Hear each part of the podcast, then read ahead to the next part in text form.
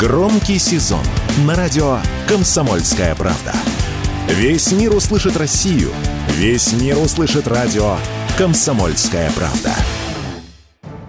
В России предложили ввести минимальную цену на пиво. Такое нововведение призвано решить проблему с наливайками в жилых домах, которые продают дешевый алкоголь по ночам и мешают местным жителям. По словам представителей Минпромторга, сейчас один литр разливного пива может продаваться за 70-80 рублей, что является привлекательной стоимостью для асоциальных элементов. Введение минимальных розничных цен отпугнет недобросовестных потребителей от ночных гулянок и нарушения покоя граждан.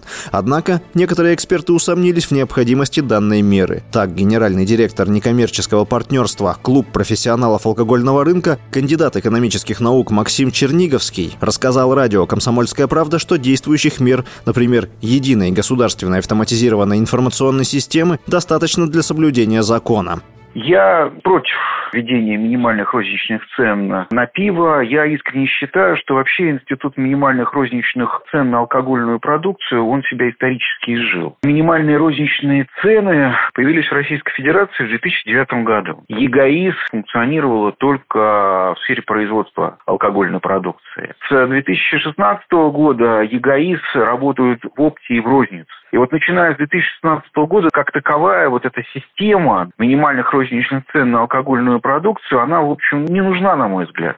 Помимо этого, введение минимальных розничных цен может негативно сказаться на добросовестных покупателях. По мнению большинства экспертов, самым лучшим вариантом по регулированию таких наливаек станет не введение минимального ценового порога, а передача контроля работы этой сферы региональным властям. Такое мнение радио «Комсомольская правда» высказал руководитель Центра разработки национальной алкогольной политики, председатель Национального союза защиты прав потребителей Павел Шапкин на месте виднее, какая наливайка работает, какая нарушает законодательство, какая там площадь у них, режим работы. Если все равно речь идет о полномочиях регионов, то зачем вот все остальное решать на федеральном уровне? То есть нужно все абсолютно условия работы наливаек, все это должно решаться на местном уровне. Полномочия нужно делегировать муниципалитетам со стороны регионов. Поэтому я считаю, что просто нужно прописать, что все, что касается работы общепита, должно решаться на уровне регионов и на это как прекратить все эти дискуссии.